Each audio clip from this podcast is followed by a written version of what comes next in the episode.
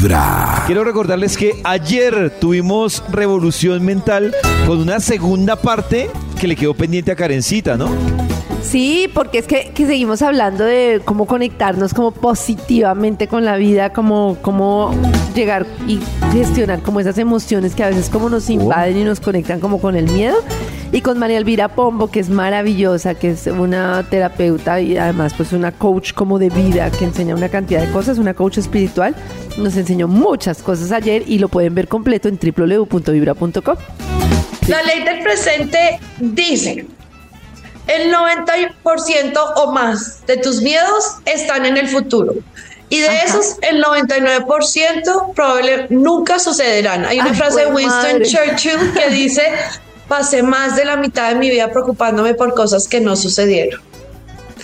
Entonces es muy importante que entendamos que la ley del presente nos dice, por lo que te preocupa, si hoy no existe, chuléalo y cuando pase lo vivo. El Ok. presente es poderosísimo porque nosotros, la mente, se va al futuro para llenarse de ansiedad y tratar de controlar y al pasado para arrepentirse. Y es muy importante que caigamos en cuenta de eso, porque a veces cuando vamos a tomar decisiones la gente la hace suponiendo. Entonces, si yo decido esto, esto es lo que va a pasar. Y si no sé qué, eh, espero que pase, pase esto. La verdad es que no debemos suponer. Ajá. El presente tiene todas las respuestas. Lo que está pasando hoy. Y seguir el corazón. ¿Qué quiere decir seguir el corazón? Es cómo me siento hoy. Entonces, Hoy. la primera parte es libérense de las suposiciones acerca del futuro.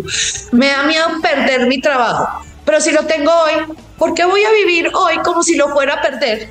Si hoy no existe esa pérdida. ¿Y qué tal que nunca pase?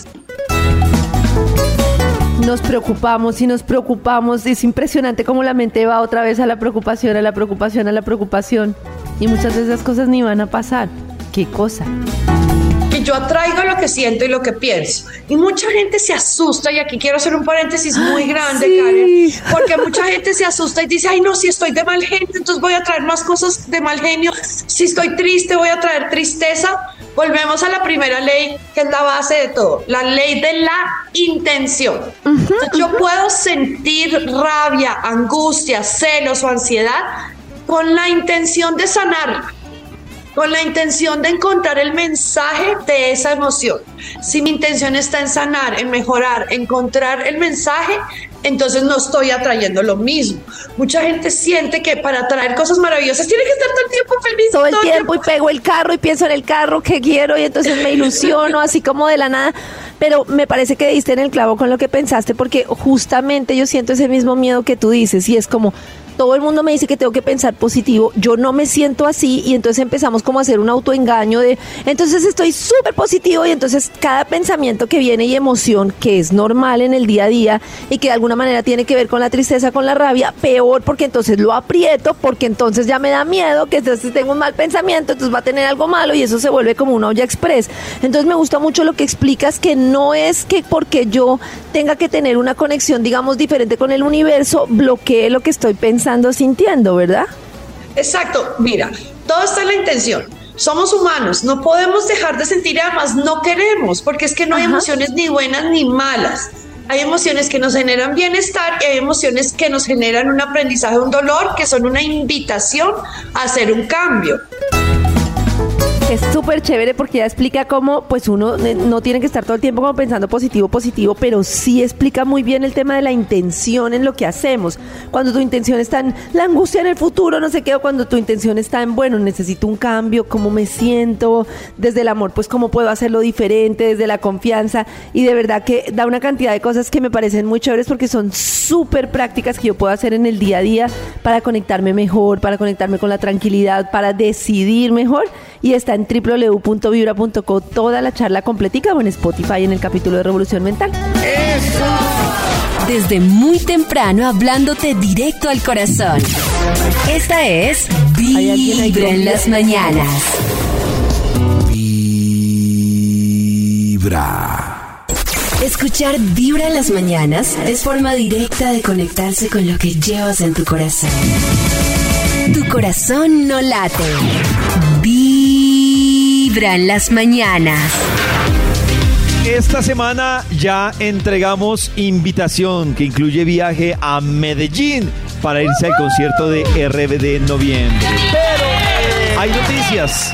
Tenemos más invitaciones para irse a ver a RBD. ¿Qué hay que hacer? Por lo pronto, estar pendientes de Vibra. Por lo pronto eso. Estar pendientes de Vibra. Yo, yo tengo una duda para, para todos. Ustedes tienen como un ideal de personas que buscan como para pareja y una relación. O sea, ideal físico, ideal en personalidad. Yo creo que tengo varias cosas que sí o sí. Varias Eh, preferencias. Que viva solo. Eh, ¿Que que viva sea alto, Oh. que sea que un alto, poquito alto. grueso de espalda, me gusta como para que me abrace y Oh, como que me protege. Grueso, alto, grueso. Ah, Sí. Que bien. tenga visa, que, pa- que lave los No, platos. no, no, pero creo que soy más de como de trigueñitos, cabellito negro, como que me atraen más ese tipo Y en de cuanto a chicos. personalidad, Nata, Que sea súper tierno, que le guste consentir un montón. Oh, Eh, alto grueso. ahora una- ¿Quién? una pregunta y es O sea, con- grande y con- consentidor. Ay, Con sí. base en ese ideal que tú has venido trabajando no sé hace cuánto tiempo y mirando atrás a tu ex, Ajá. ¿sí ha cuadrado? Uy, Dios. Hay unos que tienen unas cosas, pero no otras. Oh. Hay otros que parecían ser así y salieron súper lo contrario. No sé, es que hay de Parecían todo en el mercado. y salieron desnutridos. No, era grande, pero entonces no era ¿Tenían hombreras? consentidor. o es súper consentidor, pero es bajito. No, es, no sé. ¿Será que todo el mundo.? Yo, yo- es que yo me pongo a pensar. y Claro, no- yo sí tengo, por ejemplo, que se ha trabajado. Sí, un Que se ha prototipo. trabajado. Que haya ido a me terapia. muestre, que haya ido a terapia, exacto. Que me muestre que ha hecho un trabajo personal, Oh. que es un tipo consciente de sus emociones, que no es ahí como Pero- un mar de traumas, sino que. No, pero- eh, sí, No, por Carita, ejemplo. pero también, y eso no pues, significa no, ir a terapia. No. por ejemplo, no, no, Max. no, pero es un yo quiero que Karencita diga algo que no sea que no sea así Ah, que sea físico, latino. mental, no, no, Que no, sea justo, que sea nalgón, que sea latino, pero no sé que no sé que no me gusta, ya no sé del latino porque a mí me gusta un tipo, me parece Chayanne. muy chévere, me gustan mucho los latinos, los los no sé, los mm, Brasileros. latinos en general, Oh. los brasileños, los colombianos, pero también me gusta que sea como muy open mind y a mí me parece que el latino No poco open, open mind. mind. Sí. Exacto, en cambio un Oh. europeo es como O sea, mucho ¿te gusta más que es luzca open como? Karencita? ¿Qué es open ¿Cómo? mind? Entonces, como pues es una persona que no es como machista, que no le duele estar con una mujer, que se hace Ah, de no, una empresa, me da pena decirlo, pero a los hombres opa- latinos les duele mucho, y voy a decir esto, que es conflictivo, pero a los hombres latinos les duele mucho estar con una mujer que dirija una empresa y me he dado cuenta muchísimo de eso. Como los italianos son más open mind. ¿no? Ah, bueno, ya entendí. Es que cuando dice open mind, tiene que aclarar porque open mind puede ser el man que te dice hoy, hoy hagamos trío, mañana vamos a... Claro. Bueno, ser, puede ser, no mentira. puede ser, pero que- claro. que, no sea como así como súper relación tradicional, como y con quién vas a ir, cómo vas a ir de paseo con David y con Max y cómo vas a eso. No, eso no, no, eso no cabe en mi vida. Eso no. Desde muy temprano hablándote directo al corazón. Esta es Vibra en las mañanas. Vibra. La cabina del drama con Jorge Lozano H. Ay, mamacita, papacito. Quizá cuando conoces a alguien tiene eh, mucho atractivo físico. Oye, podrá tener o no tener mucho dinero. Podrá ser ese tipo de persona que dices todo mundo quiere con ella o con él. Pero quizá le faltan esas cualidades que tú siempre dijiste. Eso es lo que yo quiero en un hombre. Esto es lo que yo quiero en una mujer. Hay cualidades que son no negociables. Quizá tú dices, desde que estaba chica, desde que estaba chico yo me imaginé a mi pareja así. Y aunque te llegue una persona que te la vendan como si fuera el último refresco del estadio, mamacita, papacito, a ti no te pasa. Tú dices, no me llama. Eh, mamá, y hay gente, fíjate, yo tengo la filosofía de que hay gente que son como diamantes en bruto. Cuando lo ves, pues a lo mejor viene bien bruto el pobrecito, pero ráspale un poquito, mamacita, dedícale un poquito de tiempo y quién sabe, te puedes sorprender y puedes encontrar las cualidades que tanto has estado buscando. A propósito de lo que estamos hablando hoy. ¿Qué Karencita? A mí me Oh. gusta mucho eso que dicen, y me parece totalmente cierto, que uno termina ima- imaginándose, de enamorándose de la ima- del imaginario que uno hace de la persona. Lo cual es absurdo. Yo salgo dos veces con David y me empiezo a imaginármelo a mi imagen y semejanza y me enamoro de la imagen que cree de él. Eso es absurdo. Uno tiene que entender Correcto. que se está en el realismo de que está enamorándose de una persona que está en una fase de enamoramiento, que ve todo maravilloso y que es una persona que al igual que uno tiene luces y sombras y irla descubriendo con amor. Sí, ¿sabes qué? Oh. No, escuchemos a Jorge. Eh, hemos que hemos tratado bares en este programa. Hay mucha gente que está buscando a un tipo de persona que tristemente no existe. Te das cuenta que hasta el príncipe azul, con los años, también se deslava, mamacita. Y mucha Se gente deslava. dice, "Eh, ese cuento de y vivieron felices para siempre, no es cierto. No es cierto, mamacita. Rara vez te- en las películas, en las historias, rara vez te ponen lo que pasa después. No te, no te ponen que el príncipe se puso panzón con los años. No te, pus- no te ponen que el príncipe eh, dejaba el baño hecho un mugrero. No te ponen que el príncipe en la noche se echaba uno a las 2, 3 de la mañana, mamacita. Uno se enamora de una idea, claro. Pero cuando vives con alguien, cuando lo conoces, la conoces en lo bueno, lo malo y lo feo. Y fíjate, segunda cosa que tienes que saber, nadie viene libre de pasado. Ah, claro. Claro, nadie viene libre de pasado y uno se enamora de la persona y de sus traumas y de sus marcas. Pero, y no, por eso me dan tanta rabia las películas clásicas de Disney, que ya sé que Maxito alega que son las Oh. clásicas, pero yo veo como mis niñas así abren la jeta con esas películas que terminan cuando ella encuentra al príncipe y ahí se acaba la película y se abrazan y salen lucecitas. ¿Qué quedó Y el pensando la niña en después. su inconsciente? Que va a haber alguien que va a completar su felicidad y hay que enseñarles que nadie va a completar, nadie va a completar. La, ma- la forma más fácil de ser infeliz es pensar que algún externo va a llegar a hacerme feliz. Yo estoy haciendo ahorita una tarea difícil. Pues, pues difícil porque lo que les voy a decir va a sonar difícil. Y es que me encontré que hay tomos completos que hablan de que hablan de, de, digamos que de esto que siempre hemos hablado como de las hormonas de, de la dopamina, eh, o sea, es un libro completo Oxitocina, que le dedica serotonina. que le dedica solo a una a una hormona.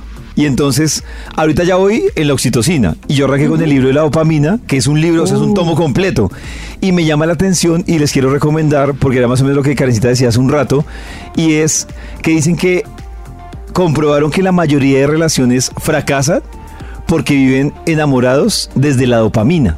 Claro. Y entonces lo que me llama la atención es que toca leérselos en el orden que es para uno entender. O sea, si uno se lee el de la serotonina, queda un poco perdido.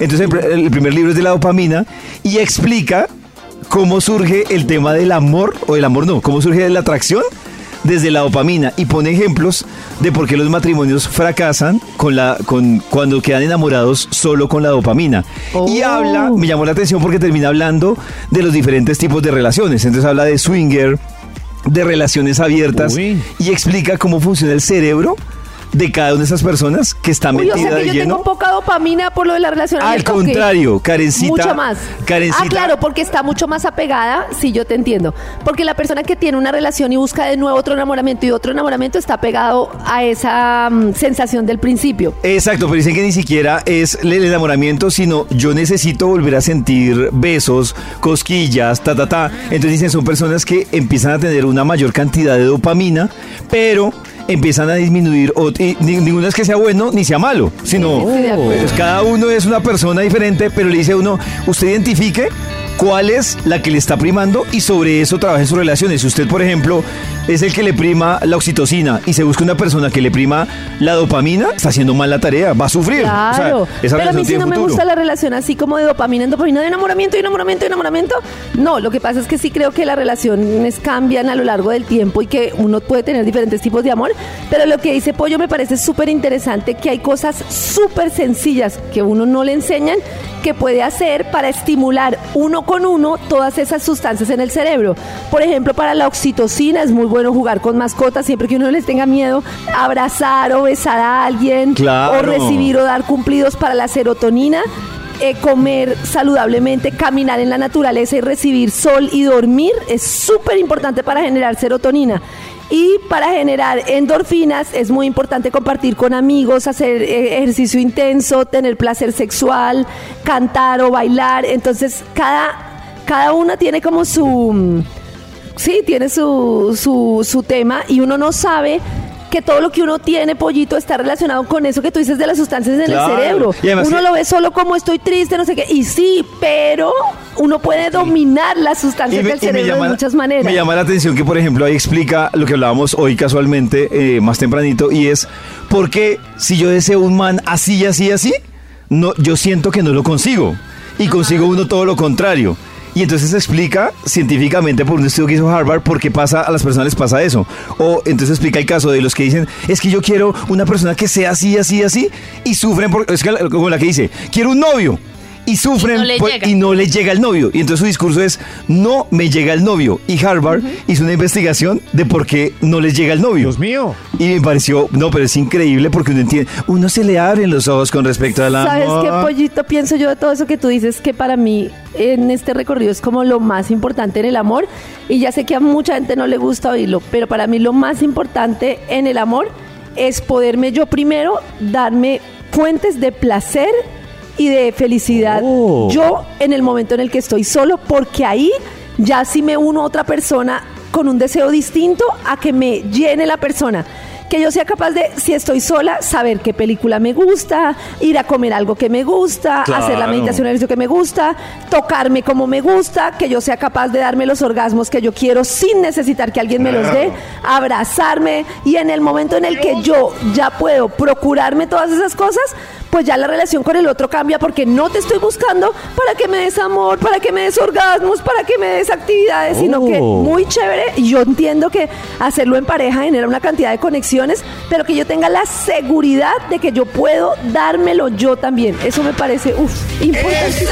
Nos estaban preguntando que cómo se llama en los libros, lo que les digo, es un tomo Yo, completo. Démelos, démelos. Es un tomo completo por cada libro y simple- simplemente es oxitocina, así se llama el libro, dopamina, así se llama el libro y es un libro completico, claro. Tienen que dedicarle tiempo porque el libro arranca desde la explicación médica, que es donde se origina en el cerebro, en los riñones, eh, eso es toda la explicación, pero la explicación también termina combinada con el tema emocional, cómo influye, pero la verdad, y además que le enseña a uno a identificar qué, qué hormona le prima a las personas, para uno saber cómo las trata y cómo las Claro. domina. No, mentiras, no, no, no, no. Desde muy temprano, ¿quieres hablándote directo al corazón. Esta es Vibra en las mañanas. Vibra. Hay en la vida dos tipos de ex. Ay, dos, yo creo que hay más. No, no, pero dos, dos, digamos que dos principales. Está el ex oficial. ¿Cuál es el ex, el ex oficial? Es ¿Cuál que es el ex oficial? se terminó la relación Ujú. y ya, cada quien por su lado. Y es un ex que entra en su lista, usted decidirá si lista negra, lista blanca o la lista que sea. Y se llama oficial. Es el, ex, el ex Oh. oficial, claro. ¿Qué lo hace oficial? Que oficialmente es su ex y ya, es ex. Ajá, ok. Ya, fin. Ah, ya terminó, dónde va agua, terminó la historia. Hay otro que es el ex que parece que no ex, pero sí ex. Y es Hmm. ese ex que no la deja No se va. o no lo deja usted en paz. va, no o se va. que usted no deja a ese ex en paz. Y hay algo interesante en las relaciones de pareja y dicen que hay unos rasgos oscuros que aplican para relaciones de noviazgo o relaciones de matrimonio. Y es cuando uno de los dos o los dos, a pesar de que son ex, no han cortado ese vínculo. Se cangrejean. ¿Cómo es Pero, el AS? pero no, No- solo, no can- solo o sea, es. hay varias. Sí. Cangrejeada.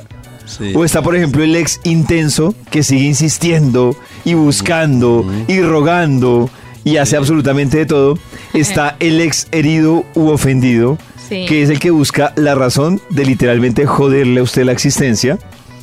Y está el ex, que, que ese creo que lo hemos debatido varias veces, que yo no estoy de acuerdo, tan de acuerdo con ese. Y es el ex que no hay ningún vínculo, o sea, y ningún vínculo me refiero a no hay hijos, Sí. no hay bienes Sí. y usted sigue llamando a saludar al ex, a saludar a la familia, a preguntarle por el perro. Y dicen que la única justificación de un ex es de pronto cuando hay un tema relacionado con hijos. pero dicen que ojo, Uy, porque hay muchos está, que pero- justificados con el tema de Oh. hijos vuelven una relación tóxica, donde Sí, el único claro. tema no son los hijos, sino se vuelve a propósito que estamos hablando del hijo, entonces se vuelve el reproche de la relación, Mm. de lo que no fue. Y hay muchas personas que dicen, mi ex no me deja en paz. Entonces la pregunta es, usted terminó una relación y usted con cuál de todos estos ex anda en estos momentos. Oh, Dios mío.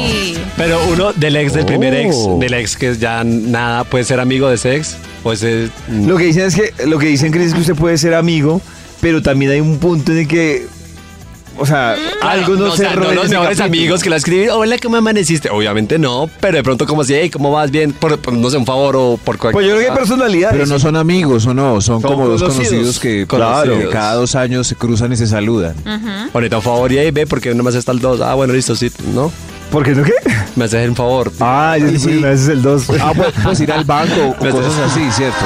Prestar alguna Eh, herramienta, pero, pero si el préstame nuevo, si el nuevo te pregunta quién es ese, a quién le estás pidiendo la herramienta, ¿qué decís? Como eh, mi ex. Ah, qué pereza. Claro, para el nuevo. eso. Sí, No va a claro, ser y tan toca chévere. decir mi ex, porque no puede decir, no, un amigo. No, hay que hacer Ah. la aclaración de que se tuvo una relación. Pero porque hay que nombrarle persona. ex, pero pues sí, sí, ya es un amigo, pues ya, Pero es pues ya que no va a ser muy raro que se entere Sí. que uno tuvo algo con ese, con esa persona. Puede ser más no rayador. Claro, lo que dice Nata puede ser más rayador. Y es que uno después se entere Claro. Que era la ex o que era el ex. Exacto. Y no le dijeron. Uno dice, pero ¿a son de qué? Al- Ah, son- Pero ya, Eso sí. o sea, ¿y qué, qué cambia que sea que le, le- No, de Omitiste ex a que sea amigos? información, omitiste información. No. Porque Las dos cosas son, ¿por yo no qué? sé, las dos cosas son malas. Que le digan a uno que están, que la herramienta es del ex. Mañanas. Es el